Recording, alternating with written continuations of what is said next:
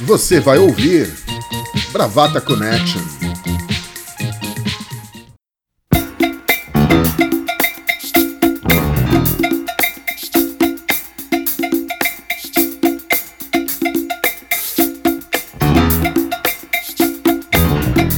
Olá, queridíssimos, queridíssimas Brava Gatos, Brava Gatas, Brava Fãs, mais um episódio do Bravata Connection. Eu sou Maurício Gaia e, como sempre, tenho aqui a diletíssima presença dos nossos bravateiros, começando da esquerda para a direita.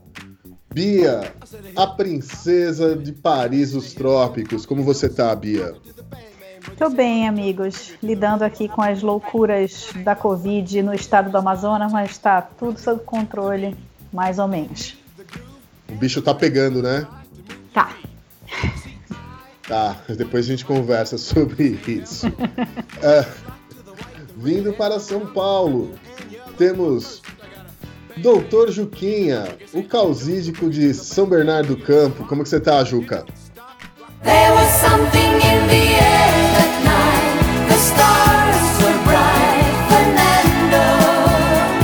Tudo bem, Gaia? Tudo bem, amigo? Estamos aqui falando de São Paulo neste momento ensolarado, 22 graus. Tudo, tudo tranquilo no, em mais uma semana de quarentena. Pois é, pois é, pois é. Falando ali do Alto da Lapa, Laura, Lady Laura, como é que você tá?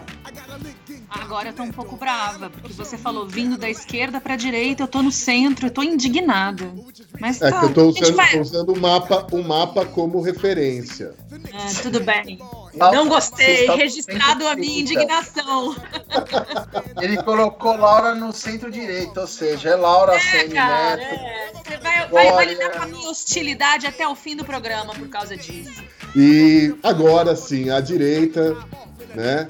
Na nossa extrema direita, o nosso Garrincha de Ramos. Fala, Ele... bom cremoso. Ele tentou se sair com esse negócio de garrincha, mas vocês viram que eu estou na merda, né? Vou aproveitar que eu estou na extrema direita desse programa e vou citar o péssimo filósofo Hamilton Mourão. Tudo sob controle, só nós sabemos de quem. Bom dia, boa tarde, boa noite.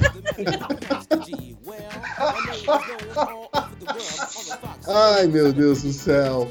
Vamos lá, beijos. Laura, você tem beijo para mandar? Tenho. Tá Tenho beijo sim. Eu quero mandar um beijo para Neide, para querida mulher do nosso gigante gentil Rodrigo de Julie. Hoje, sábado, enquanto a gente grava, ela está aniversariando. Uma mulher que está sempre de parabéns. Exatamente. Beijos, Neide. Beijos para Beijão, Neide. Neide. Doutora Neide. Doutora Neide. Trabalhando horrores. Eu também tenho um beijo, tenho um beijo para dona Vera minha genitora, que fez aniversário ontem, fez a feijoada dela. Infelizmente não pude comer, só fiquei na vontade. Mas espero que no próximo aniversário tudo esteja ao normal e eu possa comer a feijoada de Dona Vera. Um beijo, mãe, um beijo, muitos parabéns para você. E também tem um abraço, um abraço que foi solicitado por nosso querido ouvinte Anderson Oliveira, também presente nas peladas Trifon Ivanov, Jorge Campos, jogou nos tempos de Rua Rocha também, e que eu conheço, bicho, há muito tempo, muito antes desse rolê, porque a gente trabalhou junto na mesma agência lá em 2005. Grande abraço para você, Anderson. Já estava devendo já faz uns dias esse recado para você. Ô, Gaia, uh, oi. Eu tenho uma sugestão. É, quando passar o, o, a quarentena, etc., aí a Dona Vera faz uma feijoada e convida o Bravata Connection. Nossa. Acho justo. Nossa. Acho Nossa. justíssimo. Ela é capaz de topar. Vou sugerir isso para ela. E, bom, vamos começando então aqui com o primeiro tópico desse episódio. Que saudade da professorinha. Todos nós aqui, né, temos filhos e tudo mais, estamos na quarentena e esses filhos, nossos filhos estão em idade escolar e como é que a gente faz para lidar com essa questão, com essa questão, como já diria Meu Deus Corona, da quarentena. Lau, você que é especialista no assunto em educação, o que, que você pode dizer para nós? Bom, eu vou falar da dificuldade de, de ambos os lados, né? Acho que os pais estão tendo muita dificuldade para lidar, porque as tarefas estão vindo, é preciso fazer, dependendo da idade da criança, é preciso intermediar. Mas eu queria, já que todos são pais, e eu, na verdade, estou longe dos meus filhos, quem está fazendo esse meio de campo, eu estou fazendo a distância junto com meu pai, mas eu estou vivendo muito a realidade das escolas. E eu acho que eu vou fazer essa, as vezes das, da escola aqui, porque eu estou em um milhão de grupos de pais, fui pedindo inclusive para ser colocadas nos grupos em que nem são os grupos dos meus filhos, mas eu estou observando o comportamento dos pais. E a, a fala deles, e eu entendo por causa da ansiedade e tudo mais, é muito uma coisa de que a escola não está conseguindo fazer a contento é, é, esse ensino remoto, né? Não é nem EAD, não dá para chamar de EAD, a gente vai chamar de ensino remoto. E as escolas, por sua vez, estão trabalhando dobrado para conseguir dar conta dessa demanda. É, eu quero fixar um pouco nessa ideia do, do ensino remoto não estar a contento, porque a gente está as pessoas meio que esquecem um pouco, elas estão agindo como se fossem é, consumidoras, né, com, o código do consumidor na mão, exigindo, já que eu estou pagando, eu eu tenho direito de ter um ensino de qualidade. E nesse momento, eu acho que o a aprendizagem ela tem que ser muito mais do que aquilo que está no campo pedagógico, porque aquilo que está no campo pedagógico ele vai ser deslocado, ele vai ser dado através do tempo, vai existir um, um planejamento. E o que está sendo feito agora, o que precisa ser feito agora, é deixar as crianças de certa forma dentro de uma rotina adequada, fazendo exercícios para que elas não fiquem eternamente de férias e para que não enferrujem, né? Porque tem disso o conhecimento mas ao mesmo tempo precisa lidar também com, com o emocional dessas crianças, né? Que estão assistindo o que a gente, quando criança, nunca viu, né? Um confinamento, uma pandemia, algo que está lidando com a vida e a morte.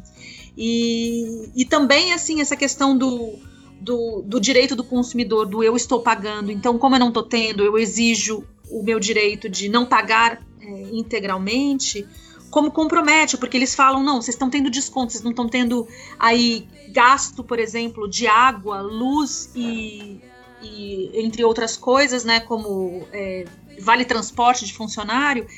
Então, todo mundo ao mesmo tempo exigindo desconto e a escola tendo que exigir do professor que trabalhe mais, né? E o professor querendo também fazer essa parte. Nesse momento, você não vê muito professor ali relutando em trabalhar. Então eu acho que a, a, gente tem que valorizar muito, e talvez vocês, como pais é, que também estão aí do lado dos filhos, sabem o quanto é difícil manter ali a regular, é, regularidade da, do estudo, a aprendizagem. Então valorizem o professor e valorizem a escola. Ótimo. Juca. É, eu tô no. É, a Laura, a Laura é, é, é ela aborda a questão de um lugar duplo, né? Porque ela trabalha assessorando escola. Acho que você nem falou isso, né, Lau? Não sei se eu estou sendo muito. É, não, não, não, tá, não, pode falar. Eu, eu assessoro escolas, a gente começou, é uma startup que assessora a parte de comunicação, de gestão, e a gente se viu, de repente, no meio desse lugar, assim, tendo que ajudar as escolas a se reinventarem, né? Sendo que nem a gente sabe, nem eles sabem, mas a gente está tentando ajudar que melhore a comunicação entre os pais para eles entenderem como eles podem, dentro dessa perspectiva louca, né? Todo mundo dentro, confinado, com as suas próprias tarefas, de repente com um computador só, às vezes nem isso, tendo que ajudar essa transmissão da, da aprendizagem, para que o mínimo consiga ser passado. Então está sendo muito doloroso assim ver o tanto de esforço que está sendo feito e, e, pelo outro lado também ver o quão pouco é, é, valorizado está sendo. É, então, sobre isso que a Laura falou, é, eu acho que é bastante importante a gente valorizar. Eu acho que essa pandemia, de uma maneira geral, ela tem testado, e eu acho que o Brasil, enquanto sociedade, está falhando miseravelmente. É, ela está testando o nosso senso comunitário, ela está testando a nossa capacidade de viver em sociedade, de olhar para o outro, de se, se, solidarizar com o outro, não, não, não aquela solidariedade no sentido de ajudar quem precisa mais, e aí, decorrente disso, é até uma discussão política, quer dizer, é, aonde o Estado não chega, né, esse discurso neoliberal de que não precisa de Estado num país é, com um nível de miséria e de desigualdade como o Brasil, que é esse tipo de discurso beira o cinismo, né?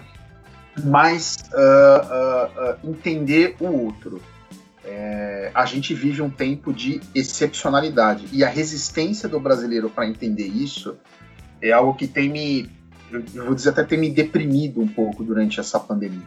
A, a coisa do só pensar em si mesmo é, isso isso isso está expondo as vísceras da nossa sociedade. Uh, eu acompanho muito de perto os meus filhos na escola, já normalmente. Agora, inevitavelmente, mais ainda, eu tenho um filho em cada escola, eles não estudam na mesma escola por questões uh, circunstanciais, eles têm idades diferentes, enfim. Uh, e o que a gente enxerga, eu, eu, eu eu sou, eu sou separado da mãe deles, já tem há vários anos, mas a gente é bem, bem sintonizado e bem unido nisso, uh, na questão da educação dele, nas, nas, nas diretrizes para a educação deles, dos dois. Eu fico vendo no grupo de pais é, justamente esse comportamento que a Laura é, é, descreve, né? E eu vou um pouco além. É claro que está todo mundo sobrecarregado, tem muita gente trabalhando em casa, é, gente com, com, com, várias configurações de família, uh, mãe solteira, né, gente com bebê pequeno. Mas o que eu vejo muito no grupo dos pais é uma visão uh, bastante individualista é, e, e, uma, e uma dificuldade imensa, imensa uh, de lidar com o filho em casa eu acho que essa quarentena, quem, quem estava um pouco acostumado a terceirizar o filho, digamos assim, agora está vendo a hora da verdade. Eu, eu não sou de julgar os outros e muito menos pais, porque é, ser pai e ser mãe é uma missão realmente é, inglória, difícil, que não cabe julgamentos. Mas eu acho que é, sem querer entrar no clichê, mas é um momento agora, para mim, de muito aprendizado mesmo, assim, de, de sofrimento também, de dificuldade. O confinamento não é fácil, não deve ser glamorizado. Uh, a gente, obviamente, é, eu sou privilegiado, moro num bairro bom, tenho acesso a tudo, é, e isso, mesmo assim, mesmo reconhecendo tudo isso, não deixa de ser, não, não deixa de ser um, um grande desafio. Uh, e eu acho que esse momento também está servindo para a gente valorizar, eu, na, é, é, do meu ponto de vista, valorizar ainda mais é, o, o, o, trabalho de educadores, porque é muito, muito, muito desafiador. E eu acho que a, a gente está no momento de, de, de trocar o pneu do carro com o carro andando numa ladeira. Lembrando até o, o grande Moraes Moreira, que faleceu infelizmente a semana passada, lá vem o Brasil descendo a ladeira e a gente está metaforicamente trocando pneu com o carro descendo a ladeira. E a gente esquece que não somos só nós que estamos fazendo isso. Todos estamos. A, a, grande, a grande dificuldade hoje da sociedade brasileira, principalmente, essa ansiedade de abrir o comércio, de ter que trabalhar, de ter que produzir, de voltar à vida normal. E isso acaba acontecendo com a escola. Está nisso, está muito nessa dificuldade de nos enxergarmos como uma sociedade como um coletivo, a gente está junto, a gente não está num carro, a gente está num ônibus, para continuar a metáfora. E eu acho que essa, e, e essa dificuldade de perceber isso se reflete muito fortemente nesse momento da educação hoje. Né? De você é, ter e... filhos em casa, de você estar tá, de você tá junto com o professor, de você estar tá ali uh, improvisando também. É, a gente acho que eu não sei se vai acontecer, mas caberia muito, muito uma reflexão nesse momento Porque é isso, né? A sociedade deu uma quebrada. Nossa vida normal quebrou. E não adianta ficar, ó, oh, eu quero minha vida de volta. todo mundo quer, mas não dá. Né? Você precisa se adaptar. E, essa, e eu acho que o se adaptar envolve, exige você olhar para o outro. Você ente tentar entender o outro, você tentar se colocar no lugar do outro, mais do que nunca.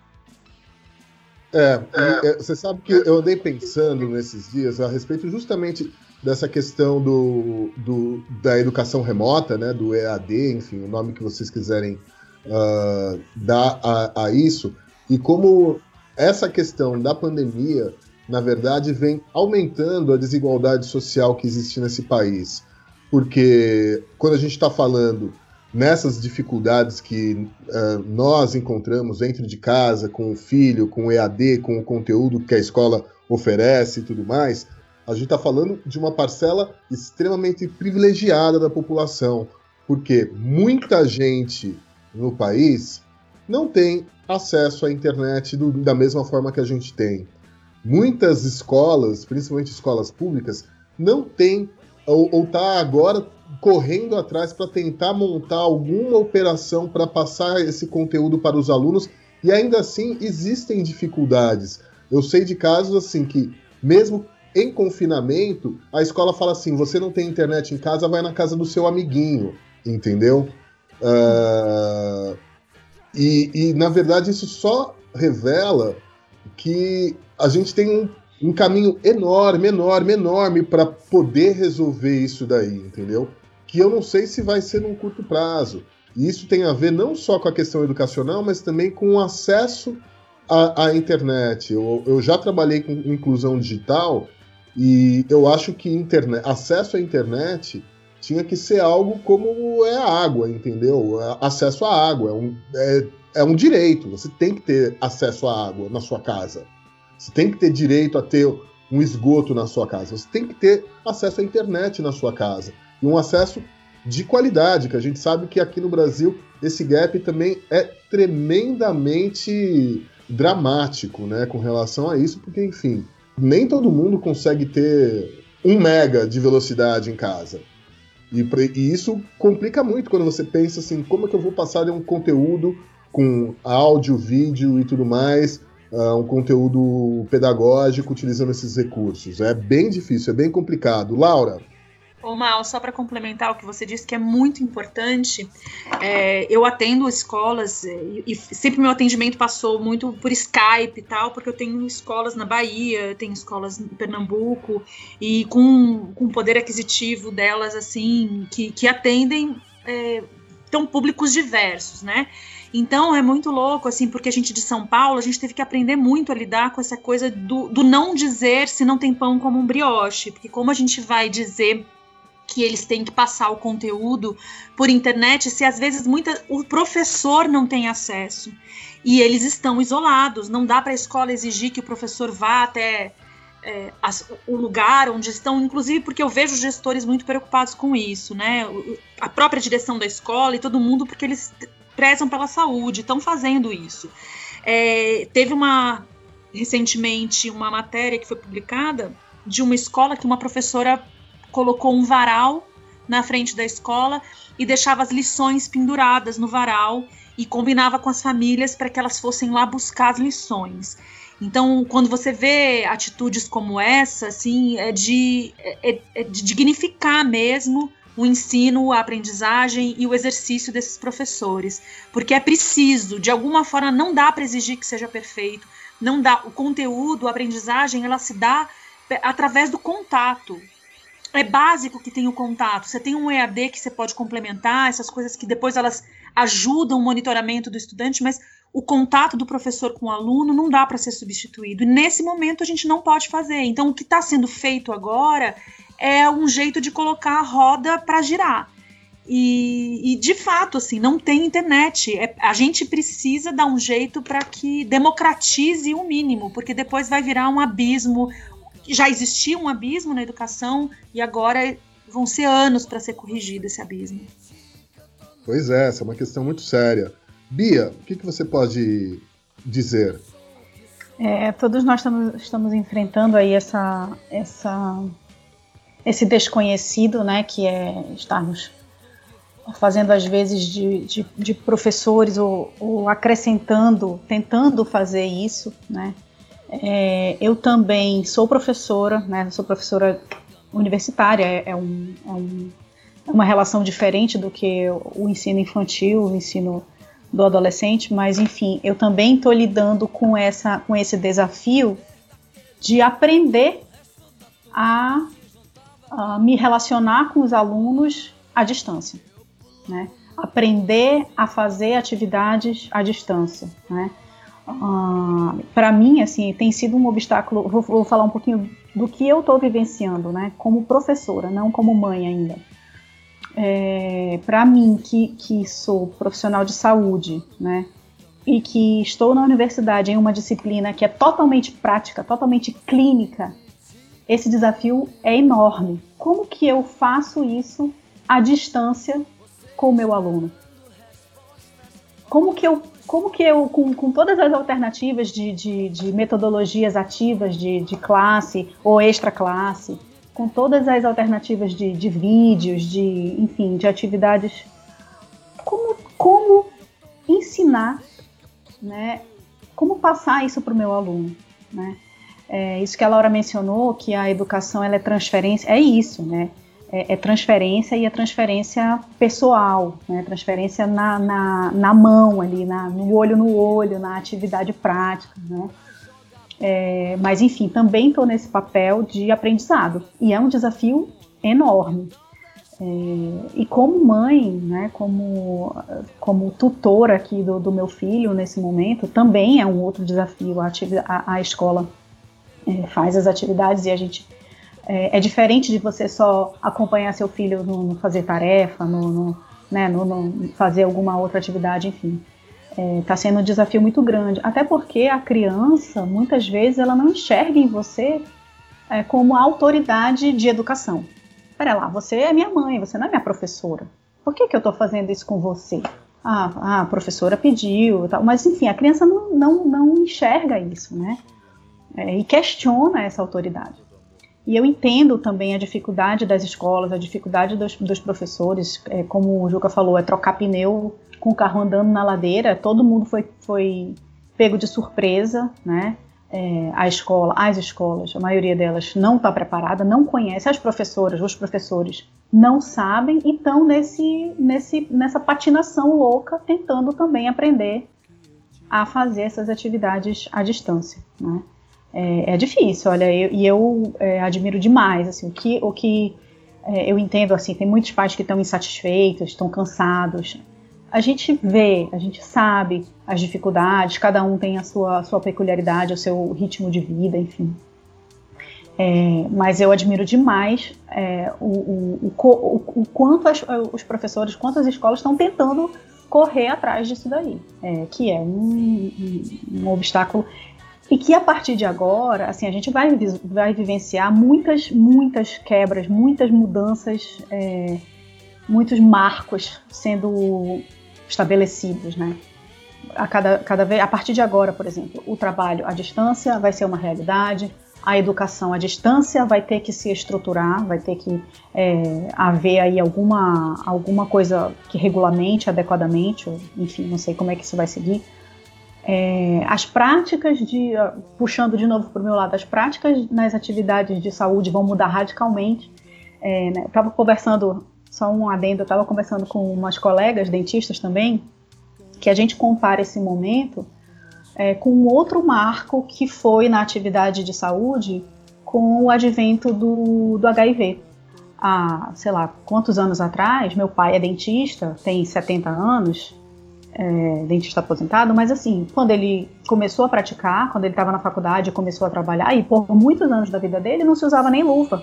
Os dentistas não usavam luva. Não havia essa, esse, essa preocupação. Não era, né? Hoje em dia, por exemplo, é inimaginável você pensar em fazer um procedimento sem, sem, sem luva, né? E, luva, e o que óculos, que, né? O, luva, óculos, gorro, máscara, né? Isso é o básico. E a partir de agora, que novos protocolos que novos é, padrões vão ser estabelecidos. Né? Eu vejo esse momento agora que a gente está vivenciando como um, um, grande marco nas nossas vidas, né? no trabalho, no ensino, é, na escola, enfim. É, tem, a gente tem muito que aprender. Mas eu admiro demais o esforço, o, o, o que os professores estão, estão tentando puxar, não sei da onde, né? É, porque é difícil, é complicado. Pois é, pois é, pois é. Arthur! É, o, que, eu, o, que, eu, vivencio com, com meu filho é o seguinte: nós moramos é, um longe do outro, né? Eu sou separado da mãe dele, embora nós tenhamos uma excelente relação e a gente consegue ter uma sintonia muito grande em todos os assuntos que envolvem nosso filho, inclusive escolar. É, e eu tenho muita sorte porque a mãe dele é professora e a avó dele é, é pedagoga e a tia é psicopedagoga, o que para a gente dá um alívio muito grande nesse momento, porque meu filho está em processo de alfabetização. É, o que faz uma diferença sensível em você ter ensino remoto ou você estar tá junto com o professor nos seus períodos de aula. É, no meu caso, é, na, antes da. Em Pernambuco foram decretadas férias, né? Então, meu filho está em férias nesse momento, porque foi uma estratégia, né, segundo eu conversei com a mãe dele, que os colégios, junto com o poder público, adotaram para que haja uma preparação melhor do ensino remoto, se for necessário, depois das férias, e provavelmente será. É, antes disso, houve uma semana ou duas de atividades, assim, e como eu já tenho o costume de fazer bastantes atividades com ele à distância, a gente já tem um certo entrosamento nisso, né? É, então eu não senti muita diferença. É, mas eu acredito, e como estava conversando com a mãe dele, que é professora também, e ela também teve que dar aulas remotas, não há um preparo no Brasil é, para esse ensino à distância. É, eu acho que até um, um fardo muito pesado você jogar no, em professores que ganham pouco e tem que fazer muitas vezes 10, 12 turmas, em casos de alunos mais velhos, eles prepararem essa quantidade de aulas remotas com as dificuldades que vocês citaram de internet, conexão e tudo mais. Muitas escolas não têm nem uma sala preparada para isso uma sala no Zoom, alguma coisa, então todo mundo tateando e aprendendo ao mesmo tempo. Por isso que eu acho que essa, essa medida tomada em Pernambuco é uma medida facilitadora, porque dá tempo de você estruturar uma, um ambiente remoto mais fácil. Né? Eu concordo com a Bia com essa questão de que isso é tendo uma porta para o futuro, e eu gostaria muito que duas coisas fossem revistas com isso, né, em sua maioria. Uma é que as pessoas finalmente passem a valorizar, a sociedade em geral passe a valorizar o professor como ele merece. Porque eu, não dá para você misturar a educação que se dá em casa com a educação que se dá na escola. São coisas diferentes. Muitos, da, do, muitos de nós da sociedade às vezes não percebem isso te, e deixam que a escola tente educar o filho em tudo. E agora talvez estejam sentindo essa, essa dificuldade extrema que já é uma dificuldade para quem faz a educação normal de pai e mãe e a escola e deixa a escola apenas com a educação é, formal, vamos dizer assim, do, do, ensino. Já é uma dificuldade você ter que assumir o papel de professor. Imagine se você deixa tudo, toda essa responsabilidade nos ombros do, de quem leciona. E outra coisa que eu, eu vou me permitir citar é o seguinte: eu nunca gostei de ensino à distância no Brasil. Eu sempre achei isso extremamente caça-níqueis.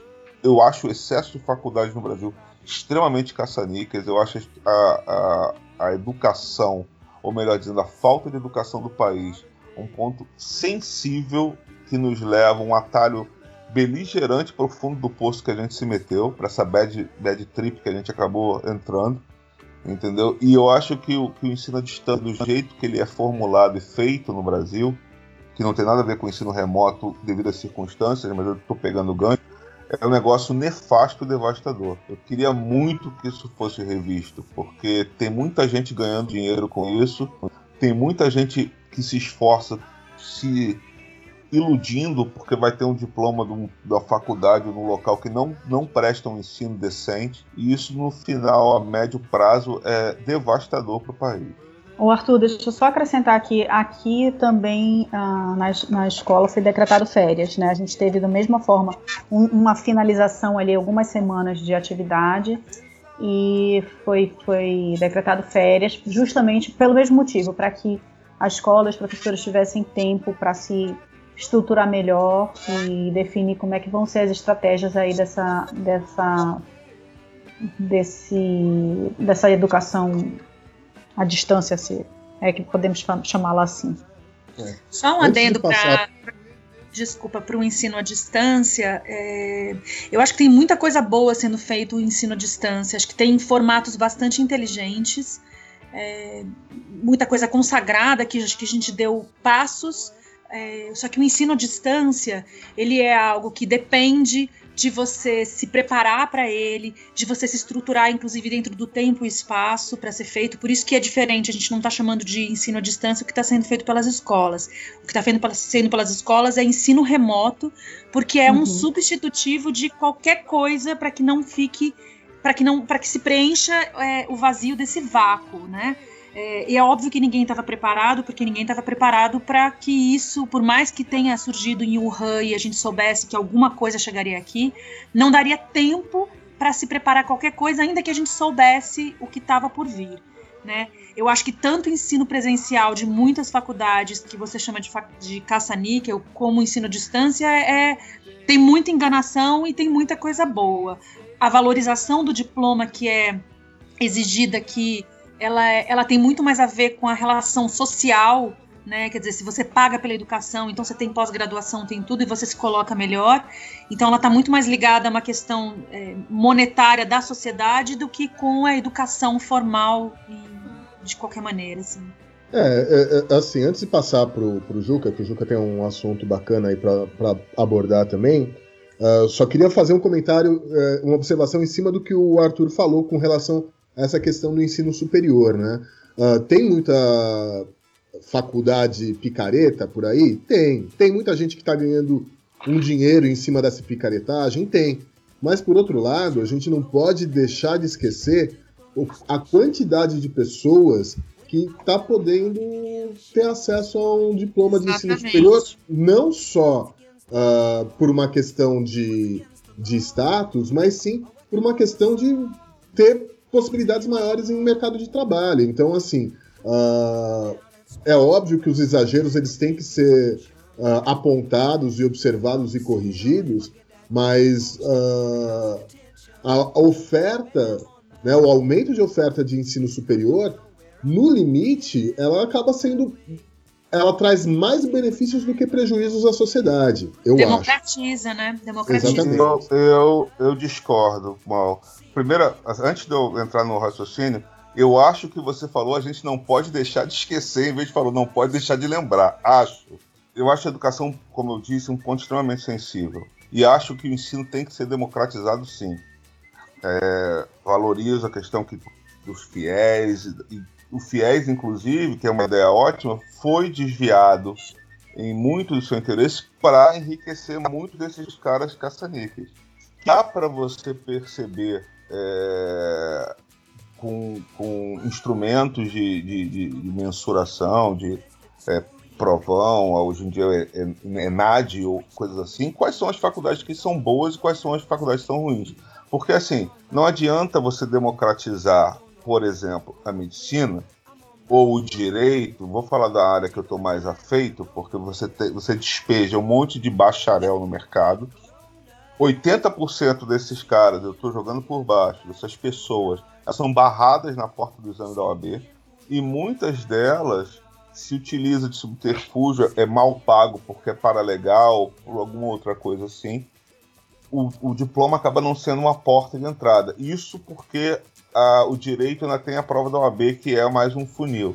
Mas há outras profissões que, que talvez que, que sejam tão é, definidoras de alguma coisa, relativas à saúde ou coisas afins, que você precisa ter uma formação sólida, entendeu? E aí eu não estou defendendo faculdade de elite, não. Pode ser qualquer faculdade com investimento que dê uma condição sólida para a pessoa, entende? Mesmo que ela seja subsidiada pelo poder estatal, se for o caso, para que mais pessoas possam estudar, mas esse ensino ele tem que ser valorizado. Sim, leis, não, mas a, é, a, questão, a, a questão nem, nem, o ponto é, é esse, né? Tipo, existem exageros, existe picaretagem, existe. Isso aí a gente tem que identificar e corrigir.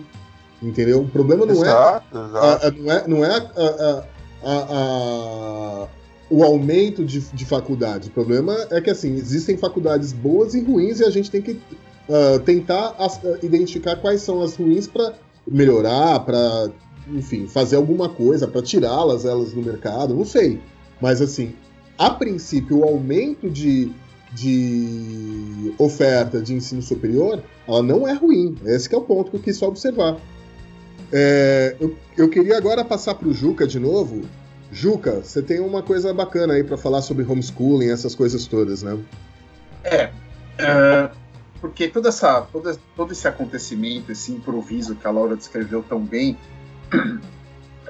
vim, é, que chegou para a gente meio de sopetão por conta da, da, da, pandemia, a necessidade da gente se recolher e suspender as aulas, ressuscitou, na verdade, é, ressuscitou não é bem a palavra porque é um tema que não morreu, a questão do homeschooling no Brasil, é, do ensino domiciliar, né, que eu já era contra antes, por princípio, e agora vivendo isso na pele eu acho completamente absurdo.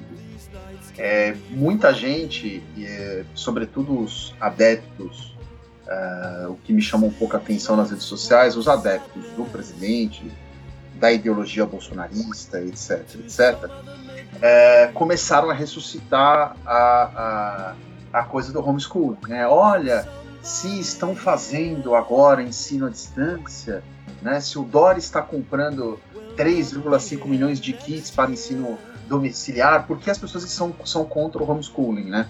São contra o ensino domiciliar.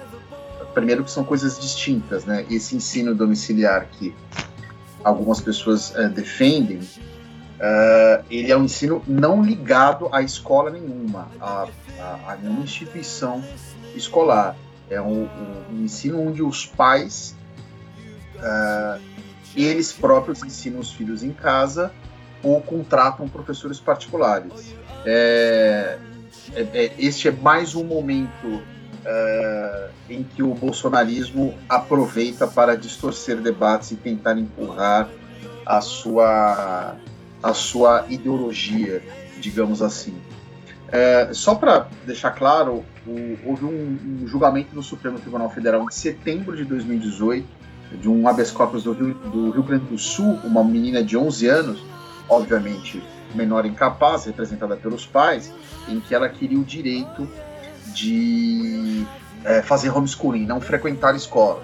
Por que isso? Porque os pais que não, a partir dos quatro anos, não, não matriculam seus filhos numa escola, podem sofrer sanções e podem, inclusive, é, até responder processo judicial, processo crime, etc. E, no limite, até é, perder o pátrio poder né, sobre os filhos. Pois bem, Uh, esse, esse mandato de segurança que essa, essa família impetrou no Supremo em, 2000, em 2012, parece, em 2018 foi julgado, até chegar no Supremo, né, passou lá pelo Tribunal do Rio Grande do Sul, etc. E ele foi vencido no Supremo por 9 a 2, é, negando o direito da, da, desta criança ser atendida única exclusivamente por homeschooling, ser educada apenas e tão somente em casa. Então, o Supremo uh, não, não, não permitiu. Porém, o Supremo uh, deu uma brecha porque ele disse o seguinte: ele negou porque não há lei que preveja isso no Brasil, não há lei prevendo homeschooling. Se caso fosse fosse permitido, uh, isso é, essa ausência legal contrariaria ao, o, o, o ECA, o, o, Estatuto da Criança e do Adolescente, e a Lei de Diretrizes e Base da Educação, do MEC. Portanto, baseado nisso, nos primeiros 100 dias de governo Bolsonaro, uh, o Executivo mandou para o Congresso um projeto de lei que regulariza o homeschooling e está lá parado. Vamos torcer para que não, não, não vá para frente. 7.500 famílias brasileiras hoje estão inscritas num programa uh, informal de homeschooling. 7.500 famílias brasileiras não querem que seus filhos uh, frequentem escola. E aí a gente volta para o debate sobre o que é educação. Né? Nesse julgamento do Supremo, até alguns ministros até passaram por esse debate, né? ainda que marginalmente, porque não era o mérito da questão. Mas o que é, de fato, educação? Educação é só você aprender a disciplina, a matemática, o português, a história, ou educação é você conviver com outras pessoas, conviver no espaço público, exercer a cidadania, saber dividir com outro espaço. É, era só isso a, a, reflexão que eu queria fazer sobre o tema. Perfeito, acho corretíssimo, corretíssimo essa, essa, essa sua intervenção, por assim dizer. Muito obrigado. Ótimo, ótimo. Deixa eu mudar de assunto aqui. A gente já falou bastante sobre educação. A gente vai estourar o tempo. Ah, beleza.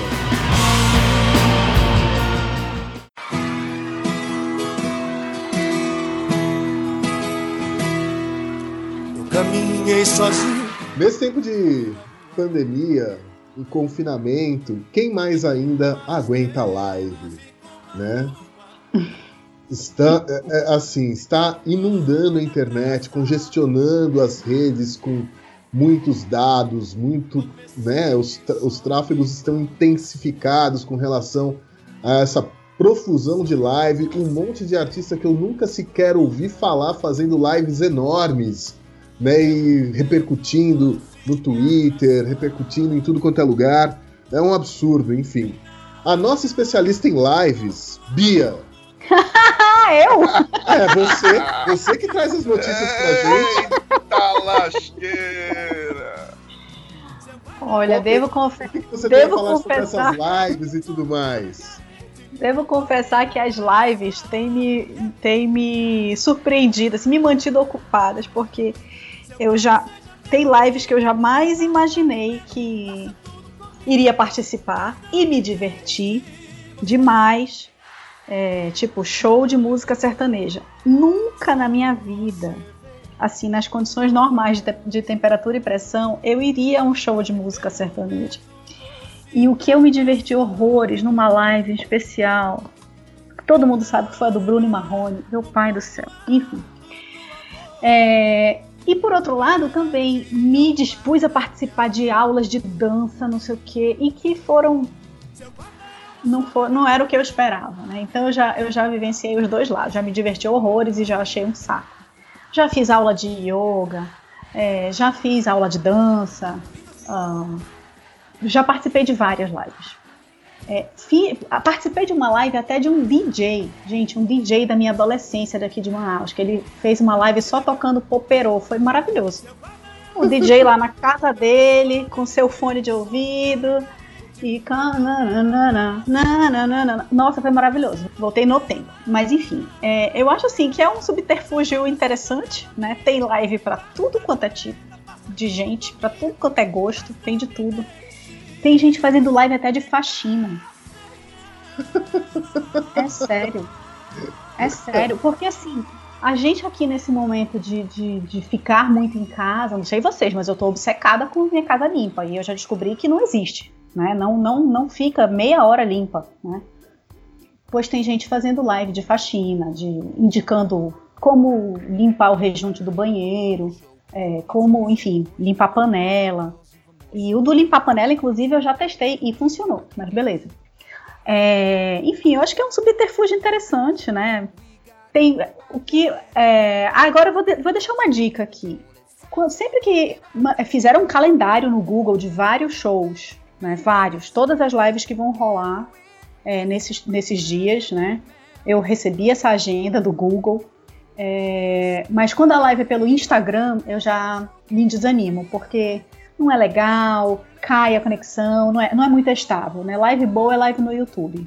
É isso aqui é a, minha, é a experiência que eu, que eu posso passar para vocês. Quando a live do Instagram eu já nem, nem me animo para ver, entendeu? Mas tenho me divertido de vez em quando com, com, essas, com esses eventos a gente combina as amigas, a gente se junta e liga o vídeo e todo mundo fica assistindo a live juntas e comentando, ou comenta no Twitter, enfim.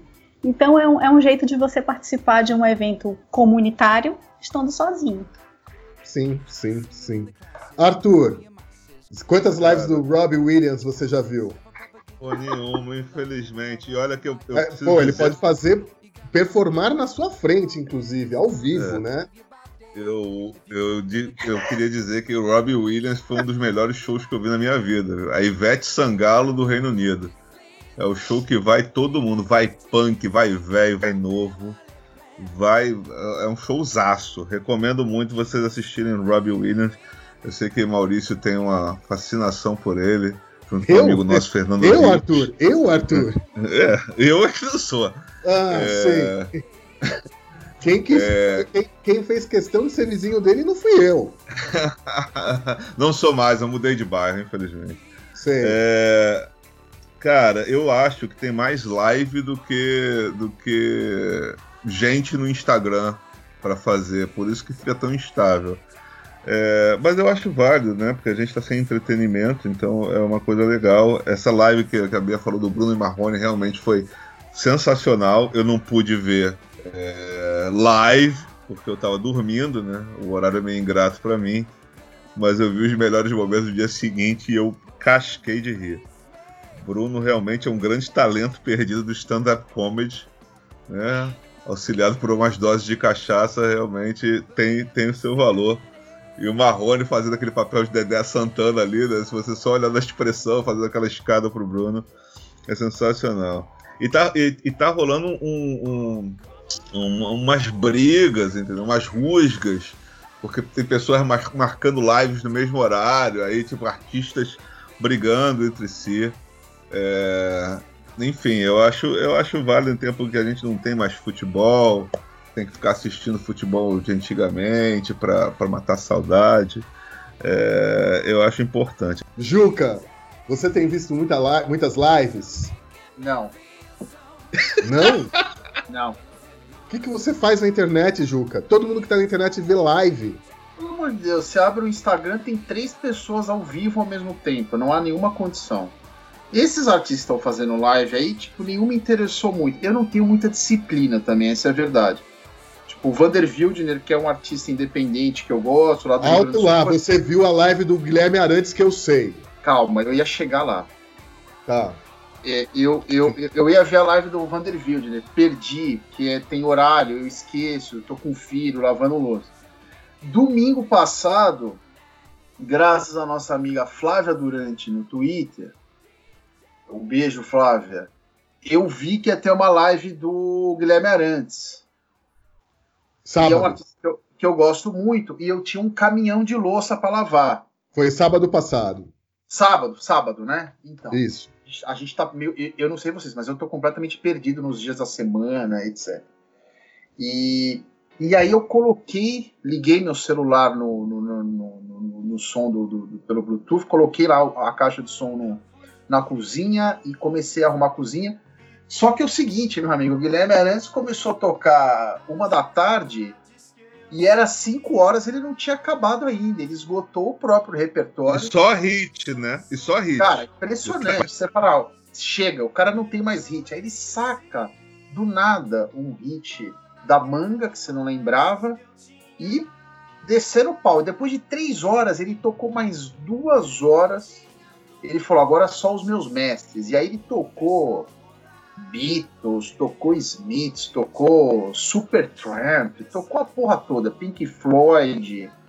Foi uma live massa, ele é um tremendo um músico, um tremendo um compositor, e ele tocou num quartinho, praticamente, do apartamento dele. Ele até mencionou isso na live, né? Falou, pô, ele mora na Espanha hoje, eu não sabia disso, tava ele a mulher só dedicou algumas músicas à sua amada, né? Foi sensacional.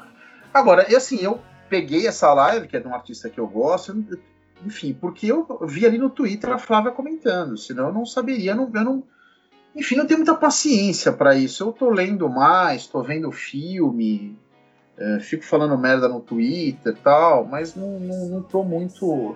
Um hábito que eu peguei, não sei se pode ser encaixado como live, acho que não, mas é feito ao vivo, um hábito que eu readquiri foi assistir o Jornal Nacional todas as, todas as noites. Eu estou vendo, eu estou vendo a live de William Bonner e Renata Vasconcelos, sempre belíssima, sempre muito competente. Todo dia, mais ou menos ali pelas oito e meia, E é um momento que me dá muita esperança, porque eu acho que todo mundo vai ver e vai falar: puta, esse presidente tem que cair, mas não acontece. Tudo bem, mas é um momento meu de esperança. É a live que eu tenho, que eu tenho acompanhado durante esta pandemia. E eu só queria fazer um, só um adendo, Gaia. Você lembrou da, da, da live do Guilherme Arantes? É, o, o, Guilherme Arantes fez uma live da casa dele, uh, teclado, um microfone decente. Ele até explicou, viu, Bia, por que, hum. que no Instagram o som não fica bom, né? Ah. Ele deu uma explicação técnica, você não consegue espelhar, enfim. E, e, no Facebook ele falou que o som fica bom e no YouTube, mas ele estava transmitindo só pelo, por Facebook Instagram. Mas essa live do Guilherme Arantes ele fez em. em a, ele, ele, colocou ali num link para ajudar a comunidade do Paraisópolis. Né? Eu até, até fiz uma doaçãozinha tal. Eu achei muito bacana. Né? E ao contrário de outros grandes artistas aí, né, que colocaram garçom na live, colocaram público, fizeram aglomeraçãozinha em casa de empresário, o cara fez sozinho e arrebentou. Era só isso que eu, era só essa diferença uh, que eu queria colocar. Perfeito. E você, Lau? Eu tava com medo de ser a única ranzinza da turma, ainda bem que você chamou o Juca antes, eu já venho atrás aí, meio que concordando com ele, porque eu também não vi nenhuma. Aliás, eu fujo. Aliás, assim, a parte boa se é que. Bom, lógico, tem, né? Essa coisa do coronavírus, assim, é que eu tô conseguindo evitar muita gente. Né? E a parte de evitar muita gente, a hora que você entra no Instagram e vê que aquelas pessoas estão ali fazendo live, quer dizer, não, não é nem só artista, é qualquer um que acha que tem qualquer coisa para falar, tá ali gastando tempo, mas não o meu. Desculpa. Não tenho condições. Eu, eu vi uma, um trecho do, do Bruno Marrone, mas foi um meme que foi feito do, de um deles, eu não sei quem é quem, cantando Rage Against the Machine, que eu achei ótimo. Se a live tivesse sido desse jeito, teria sido um sonho. Eu teria ficado triste de ter perdido. As pessoas que eu assistiria, assim, que eu enquadro um pouco nesse perfil do Juque. Eu tô fazendo reforma na minha casa, meio que tá rolando um decora, um projeto live. Eu não tenho a menor vocação para ligar a câmera e ficar filmando e transmitindo isso para as pessoas, porque eu tenho vergonha de ocupar o espaço da vida de alguém dizendo o que está acontecendo na minha própria. Então é, é, um pouco é um pouco disso. Mas o, o, Juca falou de esperança quando ele assiste o Jornal Nacional e eu também vou nessa onda porque eu também estou assistindo. E isso eu ponho culpa na idade. Eu acho que a gente está ficando velho, Juca. A Sim. falta de paciência. Eu, com essa esperança, vem também três lives para mim depois que o coronavírus passar e derrubar o capitalismo, né? Porque no fundo acho que é essa esperança que a gente tem três lives. Eu vou contar para vocês qual eu pararia de fazer qualquer coisa para assistir. A primeira, a Lígia Cogos, obrigada a gastar todo o seu estoque de botox aplicando em crianças de baixa renda que têm dermatite atópica causada por esquistossomose vai ser filmado, ela vai ficar ali curando, fila de criancinha, aplicando sem direito a dar um pio e a cara dela meio caindo, desfigurando, porque ela não vai retocar o próprio botox, então aquilo vai perdendo elasticidade e a gente vai acompanhando ao vivo. A minha segunda live vai ser de todos esses startupeiros, os criadores do rap, do Uber, andando de bike pela cidade, sem máscara, sem álcool gel, entregando seis pratos em cada canto de São Paulo. E aí vai uma câmerazinha ali em bicicletas sem marcha.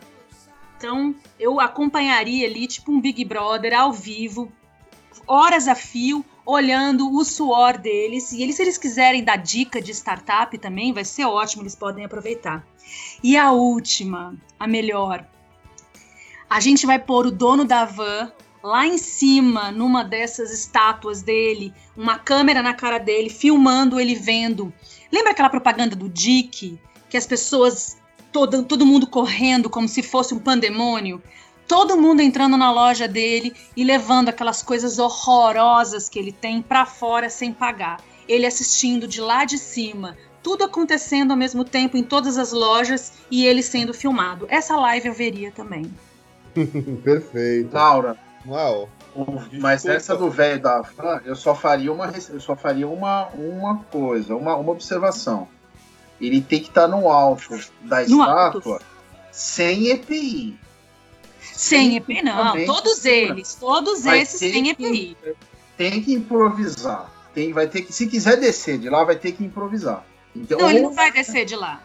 Na minha live ele não desce. ele vai ficar. agora, ô, ô, ô, ô, Laura, Eu só vi uma live, na verdade, nesse tempo todo, que foi justamente o do, do Guilherme Arantes, e vi porque o Juca avisou no Twitter também. Né? Foi maravilhosa essa live, realmente. E eu fiz exatamente como o, o, o Juca fez. Eu peguei, coloquei o computador na, na, na cozinha, lavei louça, fiz almoço, tudo ao som de, de, de Guilherme Arantes, cantei junto. Não vi até o final, porque chegou uma hora que eu falei, bom, agora eu vou dar uma, também não. uma deitada, mas achei sensacional, achei ele genial mesmo. É, Só aumentou minha admiração pelo, pelo artista e pelo homem que é Guilherme Arantes. E, e eu participei de uma live, na verdade, no domingo passado, a convite do Silvio Medeiros. Ele tem feito uma série de lives sobre masculina- masculinidade tóxica e os convidados abordam um tema específico. No, no meu caso, ele me convidou para falar sobre racismo, ah, como educar os filhos nesse mundo, né, onde existe racismo e qual a liga- ligação disso com, com a masculinidade tóxica. Deu uma horinha de conversa, eu sei que depois ele ia colocar no YouTube, mas acho que não foi ainda. Mas foi bacana, foi bem interessante. É, Bom, vamos para os- o top 5 então? Vamos. Vamos. Então, beleza.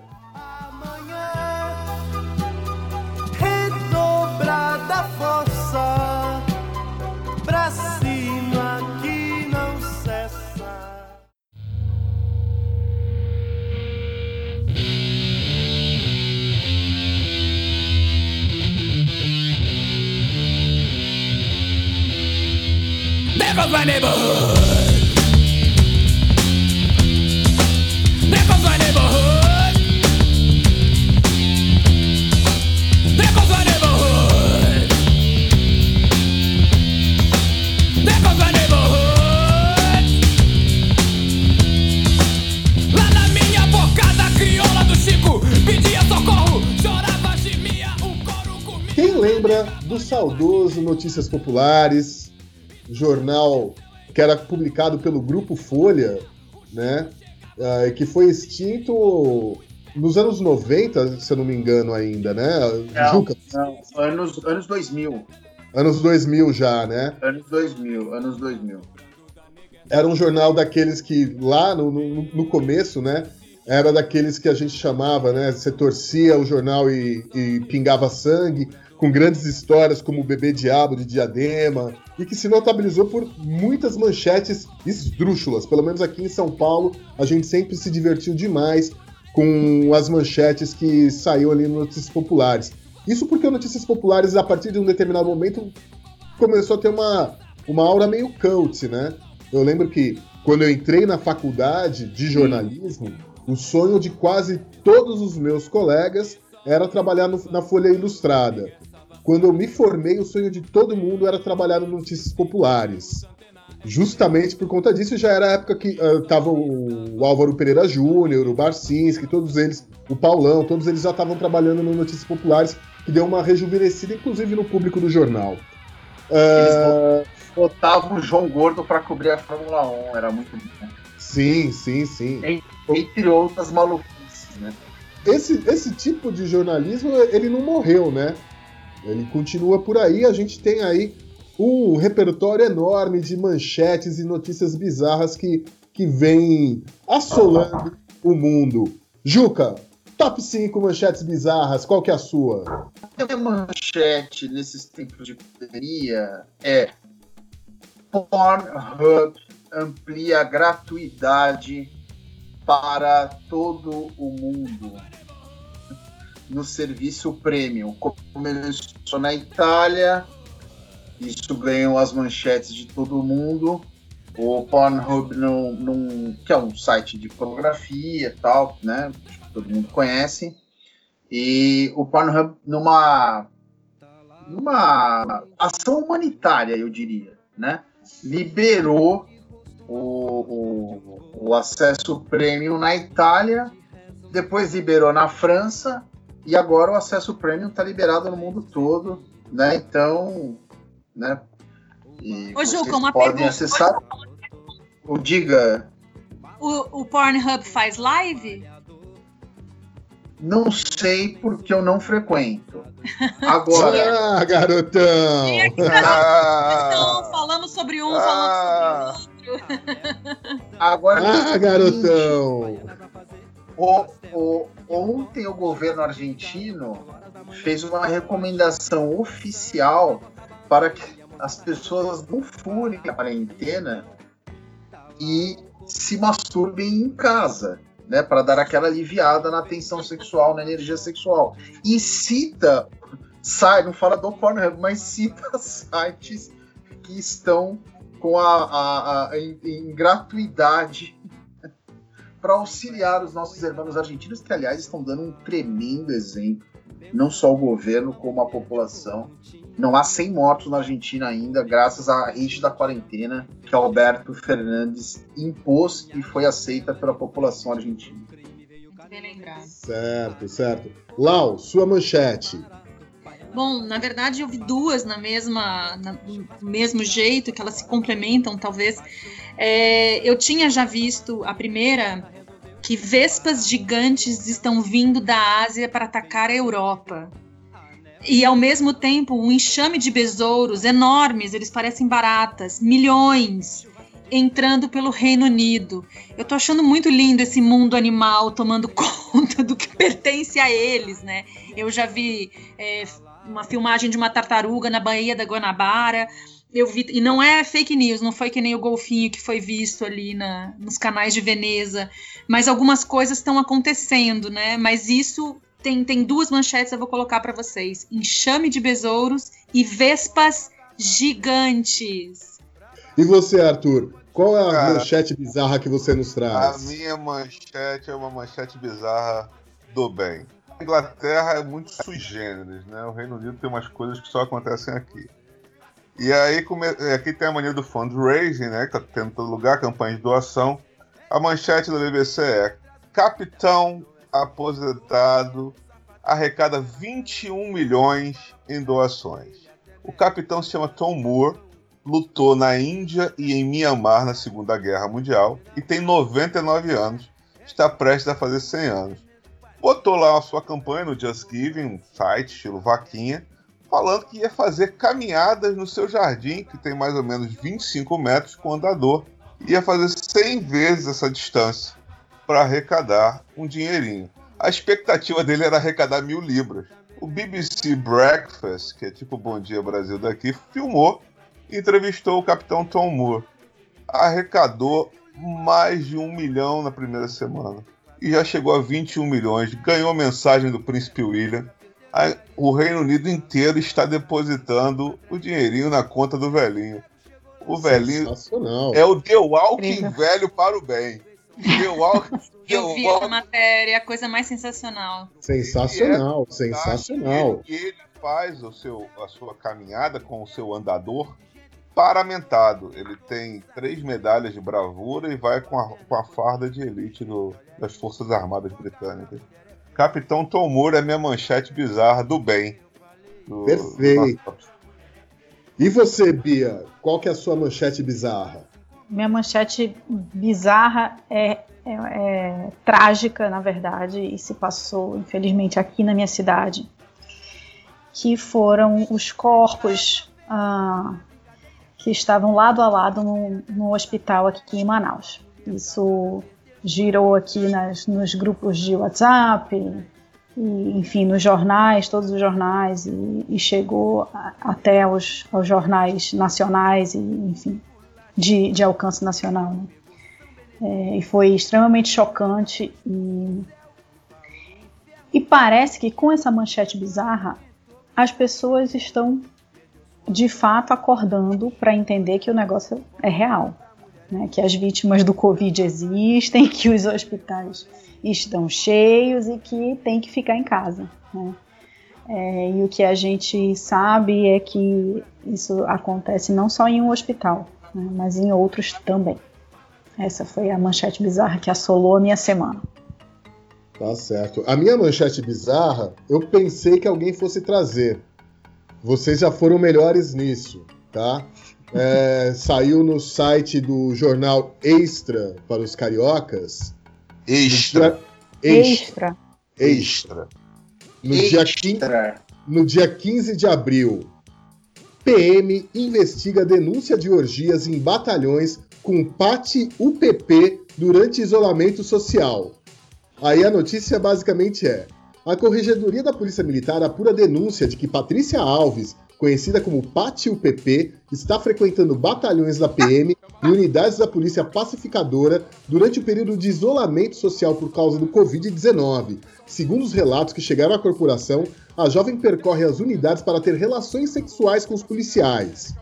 Vídeos e fotos que as esposas dos, policiais afirmam ser de Pat nas unidades da PM, fazendo sexo com os policiais, circulam pelo WhatsApp.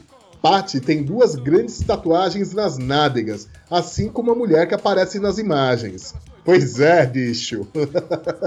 Rapaz, Yes. Pátio, Pátio PP tava sumida, porque Pátio PP foi uma, uma personagem famosa no, no, no- no jornal Extra e no Meia Hora, na época tinha muito aquele negócio de mulher melão, mulher melancia e tal. É, porque em 2015 ela já, já, já teve uma confusão com polícia, né? Exato, assim, então é, é uma coisa até eu tava. Eu ia até tentar. Se você não fala que era que foi agora no isolamento, eu já ia falar, pô, Maurício, mas isso é notícia velha, mas não é. Realmente, Não, aparentemente. Ela voltou à carga. É, agora é, é bizarro, né? Bom, é o Rio de Ela Janeiro. o isolamento. E assim, ela tem a sigla UPP tatuada na virilha também.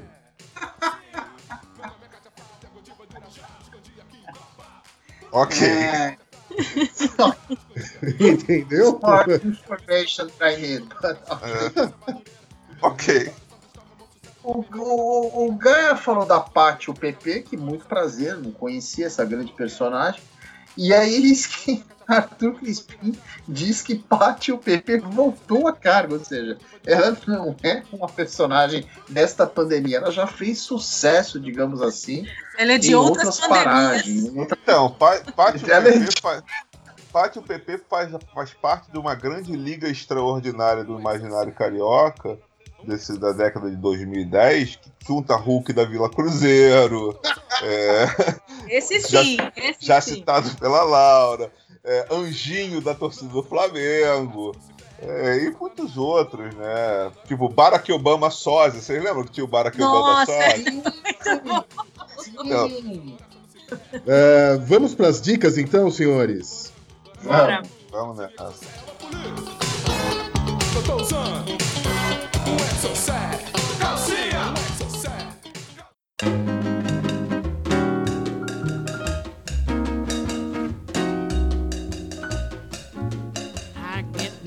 from champagne. Arthur, qual a sua dica? Cara, hoje eu vou quebrar o protocolo mais uma vez e vou dar duas dicas. Me perdoe. A primeira é um podcast, chama Medo e Delírio em Brasília. Eles fazem três edições, quatro edições por semana, coisa de 20 minutos, comentando as notícias desse governo. É, a- o mote do podcast é noticiando essa bad trip escrota em que a gente se meteu. O podcast é sensacional, ele, é, ele advém de um blog escrito por Pedro, Drau- Daltro e ele é locutado por Cristiano Botafogo, vale muito a pena, é um podcast maravilhoso. E a segunda dica, rapidinha, é um site chamado My Abandonware. O que, que é Abandonware? Abandonware são jogos de videogame antigos que são descartados. Esse é um site para PC que tem jogos de, de computador e videogame desde 1987 até 2011. Príncipe da Pérsia, Monkey Island, que é um RPG fabuloso, Maniac Mansion, outro RPG fabuloso, e vários outros, Doom, Wolfenstein. Se você teve seu videogame, seu Nintendinho, seu Master System, o seu PC nos anos 90, vá lá que você vai se lambuzar. Veja aí na nossa descrição que vai estar o site para você dar uma olhadinha. Perfeito. Laura, qual que é a sua dica?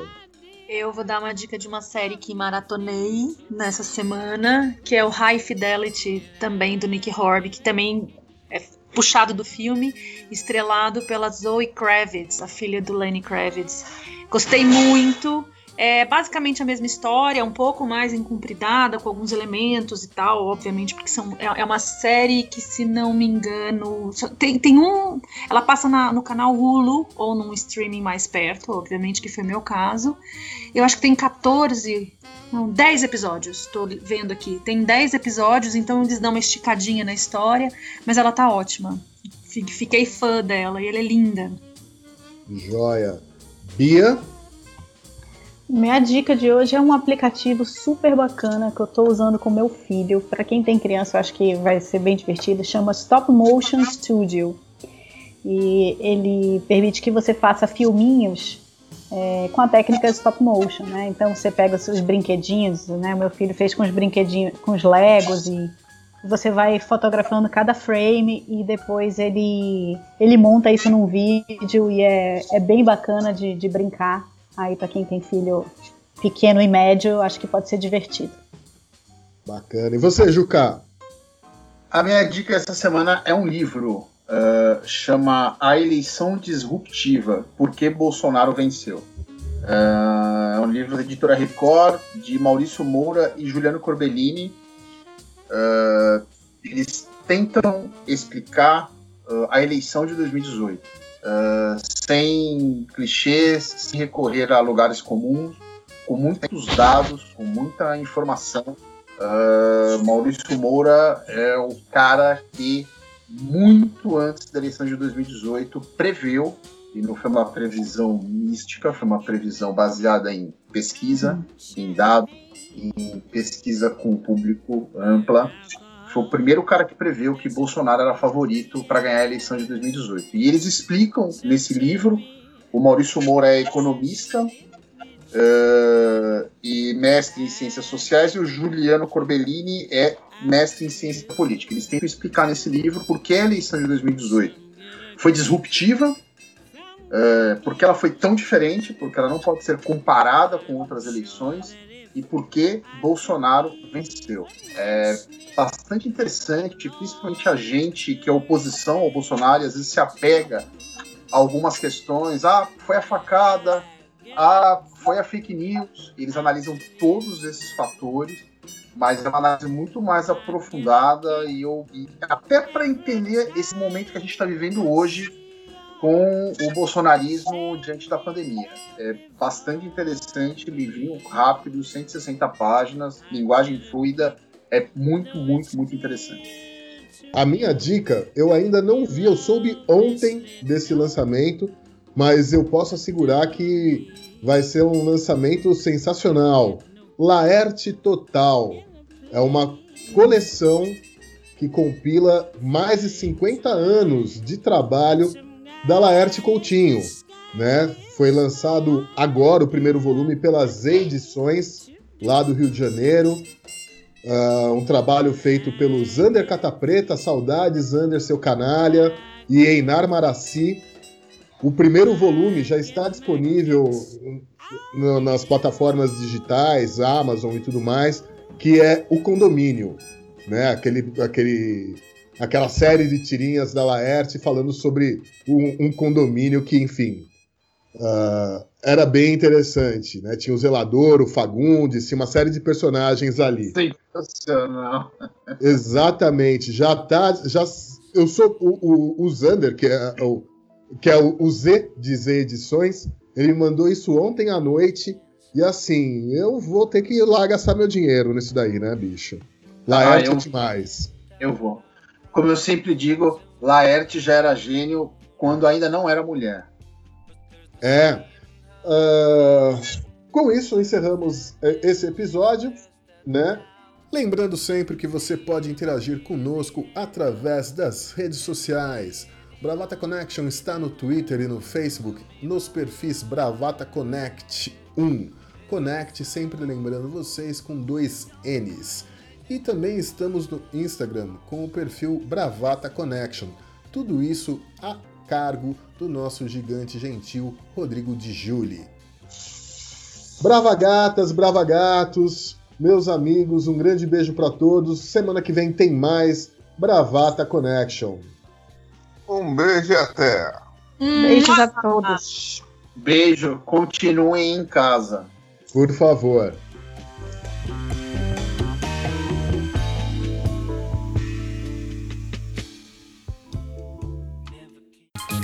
Você ouviu Bravata Connection. O Bruno começou a falar.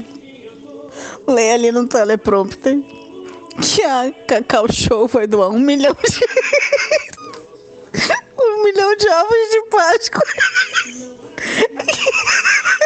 e que eles vão ajudar a distribuir 5 mil. Aí ele vira pra trás e fala. aponta pro violonista. O Quen, aqui atrás, só tem um ovo. Ele perdeu no show do Bruno Marrone um acidente e começou a falar do ovo do ovo do violonista.